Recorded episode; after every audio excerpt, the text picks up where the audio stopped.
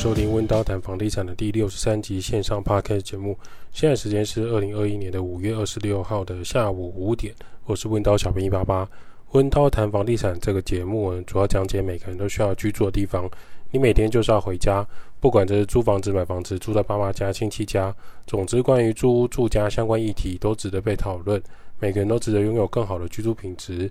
温刀是一个租赁管理公司，我们营业项目有帮屋主代租代管理、包租代管、装潢设计、装修工程布置、软装设计。有官方网站 IGFB 供大家去做连结。想象一下，我们现在是在太空船的日子，我们无法踏出太空舱的环境。外面没有氧气，没有空气，而且可能会无重力式的飘走，我们会迷失方向。所以，我们需要在这个房子、房地产大楼的范围内进行自给自足的生活。早餐要做什么来吃？中餐可能叫外送，晚餐自己弄个汤面来吃。在太空船上，除了饮食之外，还要记得定时运动，不然饲料鸡的喂养生活也是很可怕的。深蹲、打扫家里之外，整理收纳品也是一种动。态的消耗。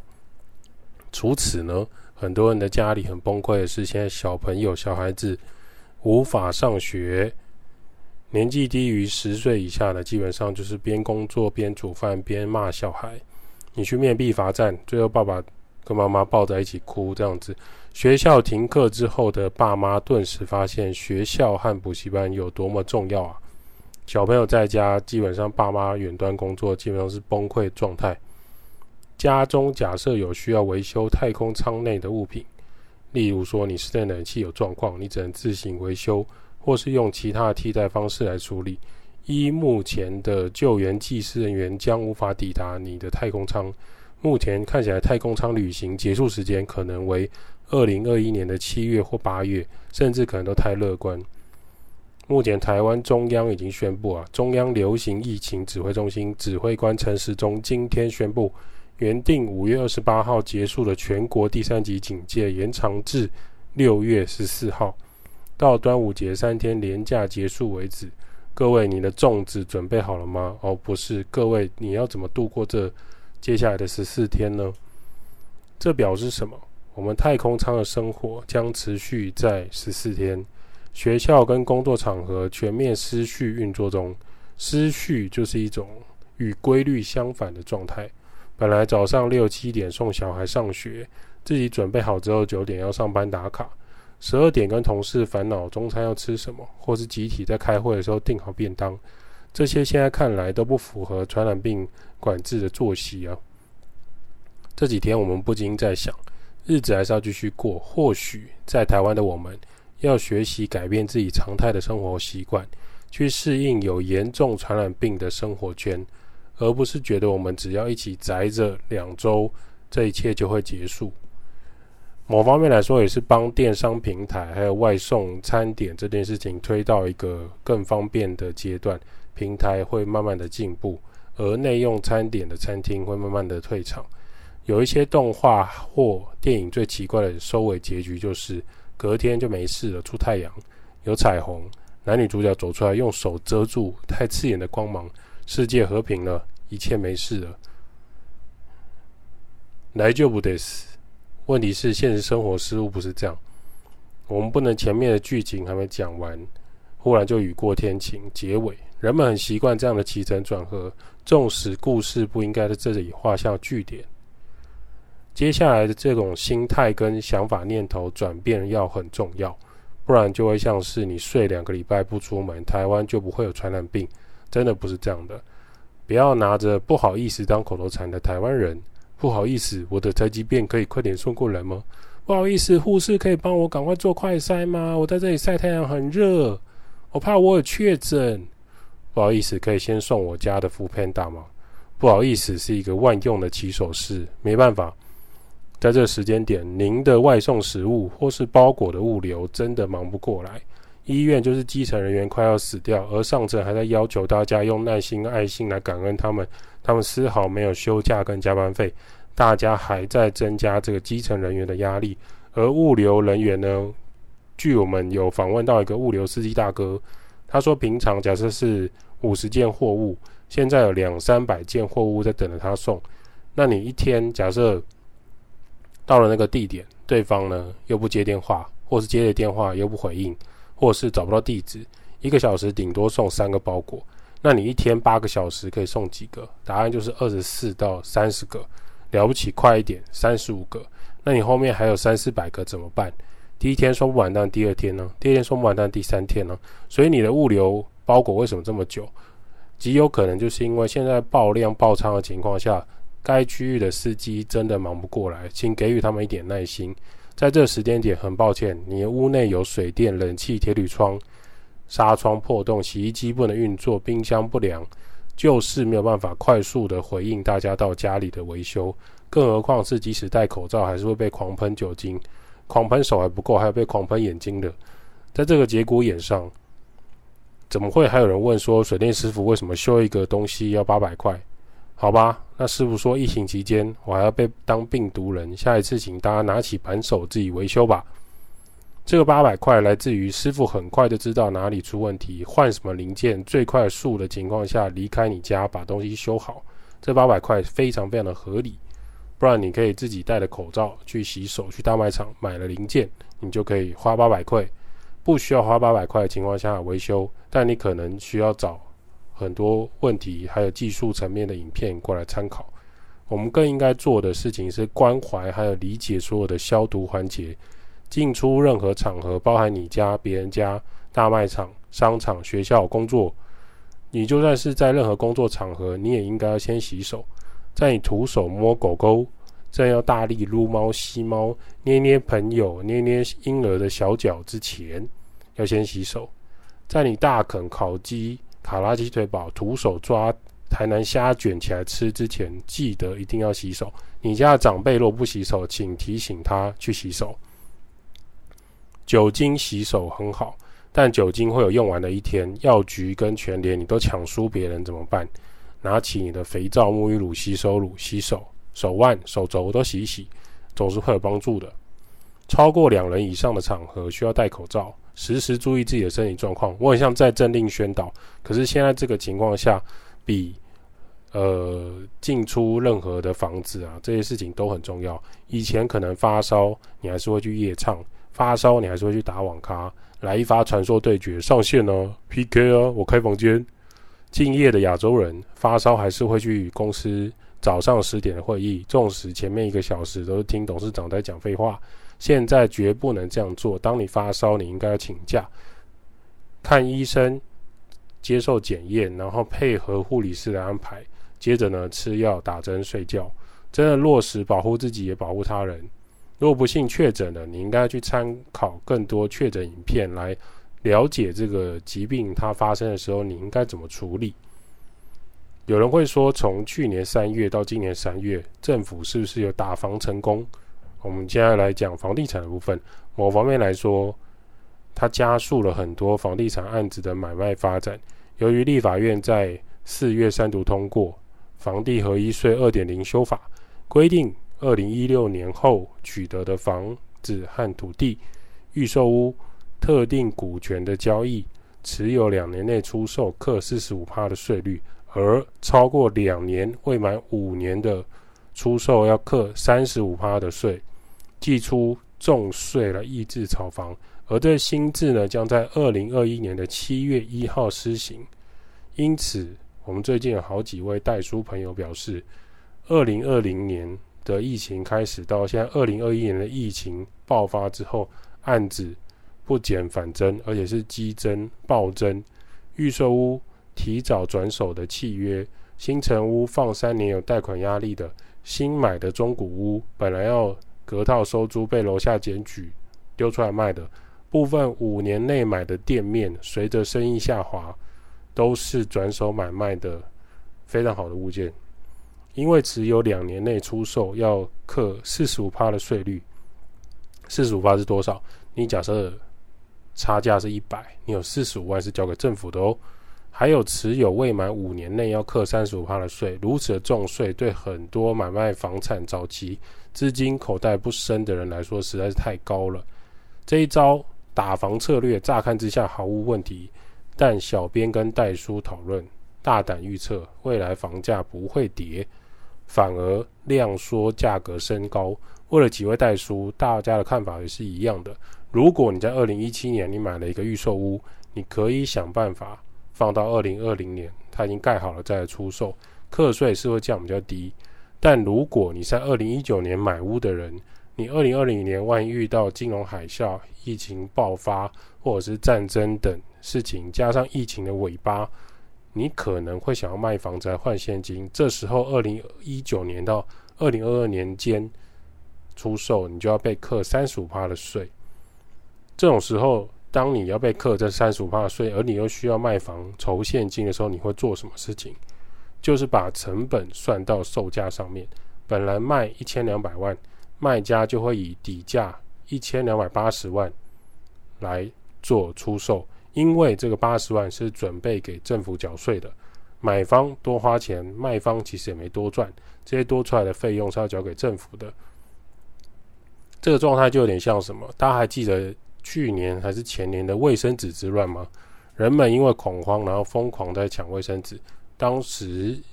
新闻最后矛头指向某一个厂商囤货放消息，可是啊，你认真来看，现在的卫生纸真的比以前贵。以前一箱可能四九九、五九九就有，现在你六九九、七九九还售光买不到。不管卫生纸之乱当时是原因是什么，卫生纸涨价、通货膨胀就是一个事实。政府就算压下新闻，你的卫生纸，你现在的一包卫生纸。平均成本可能是十一块到十二块、十三块，还有十五块的。他告诉你成分变多，它现在有三层的纸，它比较好溶解，它比较环保，它不含荧光剂，所以卫生纸涨价。因此，你说建商未来会因为这样子房价的开价就下修吗？如果卫生纸都不会降价了，老实说，房子也不会。你资金够雄厚，或是早已贷款出来的大建商、营造厂。放着一年两年没有卖，它不会怎么样的。该区域行情透过实价登录已经开到五十万的销售的金额，自有房产的人会说：好啊，因为我我家里本来就有房子，所以我开三十五万来卖，我要贱卖我的主产，绝对不会。建商的新屋上路呢，很多公设的情况下，房子的使用面积变小，加上抢不到工人，好多工人都跑去盖台积电在宝山那边的。的扩厂了，多花很多钱来盖你的预售屋、新城屋，点工损料啊，找更贵的工人过来。旁边很多同行的建案，销售成绩开价五十万，实际高楼层成交四十八万。当你是接下这间新建案的代销公司，广告代销，你会跟你老板说：“呃，人家卖四十八万，所以我们卖四十万就好了。”你一定会被高层盯得满头包。当然是开价六十万，开价五十五万，最惨成交也要四十八万哦。你就算送一整套卫浴，也要锁在四十八万，懂吗？四十八万的三十平房屋就是一千四百四十万，而这三十平的房子呢，扣掉公设比三十趴，既然已经先扣三十趴，所以实际使用的屋内坪数就是二十一坪左右，这还包含阳台哦。二十一平的房屋空间隔。两房一厅一卫浴差不多。假设要隔三房空间，真的很为难工班师傅。这边要弄泥做，才刚蹲下来，旁边木工师傅就说：“这交阿金，我先慢慢走。这个小鸟间的房子，我要怎么施工？我木工台还没地方把它展开，架起来就满了。因此，买房成家之前，奉劝各位还是先思考想一下：如果你今天要在台中或台南的中古屋买入改建呢？”原本这附近一坪可能八万，怎么现在一坪已经要十五万、二十万了？例如说，台南火车站最近有一些新建案，它已经新成屋盖好了，一坪要二十到二十五万。以双北市的角度来看，好像半价就可以取得在台南市中心的新成屋，不好吗？台南星光三月 Focus 附近的老住户说，以前这片地一坪十万就会被人家嫌贵了，天价。现在你们盖成这种摩天大楼。四十坪大三房住家又如何？一层一户吗？就算这样子，一户也已经一千万了吗？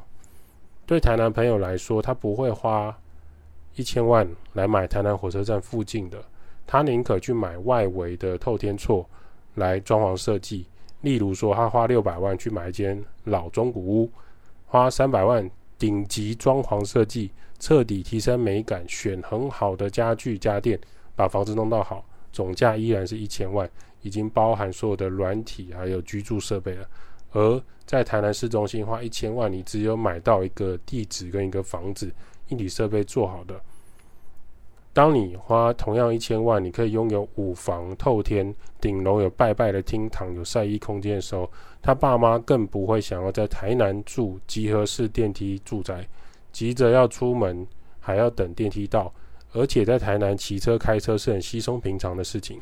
假设你从十五岁就偷偷骑打挡了野狼，到六十五岁还在骑野狼的爸爸表示：“我不需要住在市中心，我骑野狼骑一辈子了。”全台湾都现在面临的一个状态，就是热钱涌入房地产的现象。就算在花莲的朋友也表示说，房子已经烧到当地人都已经理智线快要断掉了。虽然这波疫情有让 Airbnb 跟民宿安静一些，开发再少一点，还是超越花莲人的想象。有一整排的透天的价格都上千万，这对于老花莲人来说是一个。是是中乐透才有办法买的一种房子吗？或者是说，如果他是地主的话，他真的是削爆。对老花莲来说，他们不会购买这样的房子。另一个放热钱的地方，也是政府跟券商合作广告宣传多年的成绩。多了钱就放股票啊，多了钱就买股票啊，全民炒股票。你今天买股票了吗？有些艺人和台商回台之后啊，因为疫情或工作关系，无法再回去另一个红色的国家工作。纷纷把资金暂时放在股市，也有人拿去买房，让子弹飞，飞越高越远，飞越高越好。台股一万三千点的时候，很多人就在说啊，要崩盘了。我跟你讲，要崩盘了。现在现在多少？现在已经一万六千六百二十五点，前几周还挑战一万七千点，不幸卖压过强，已经又压下来。当菜市场啊上都告诉你可以进场股市的时候，告诉你可以买台达电，告诉你可以买友达，告诉你可以买很多股票的时候，这时候也许就是一个下车的时间点，或是你必须调整你手上的配置。详情请听股癌。某些股票呢，市场炒热钱，大喷股的带量大白 K，你就不要期许它短期会很震荡反弹，或是很稳定。某一些股票常年不会动的，连配息都变少。谁知道二零二零年报了二零二一年直接涨两倍三倍，看看航海王跟钢铁王股就可以知道。房地产啊和股市是台湾人目前最喜欢藏钱的地方。一方面政府大力鼓吹，真正赚钱的人其实是建商跟券商，买家卖家都要听庄家的话。年终缩水，工作变少的时候，在房地产代销工作的平面设计师朋友。年终发满三个月，最近在家工作，他也是如鱼得水。做好的设计稿发给印刷厂，印刷厂印刷好以后，再由物流送到代销案场。产业别产生巨大的落差，就在这个时间点。除了房地产之外，在 PC Home 跟 Momo 购物网都来不及出货的情况下，你就会知道网络电商平台现在站稳有多大的效益。我有一个自有出自有商品的朋友。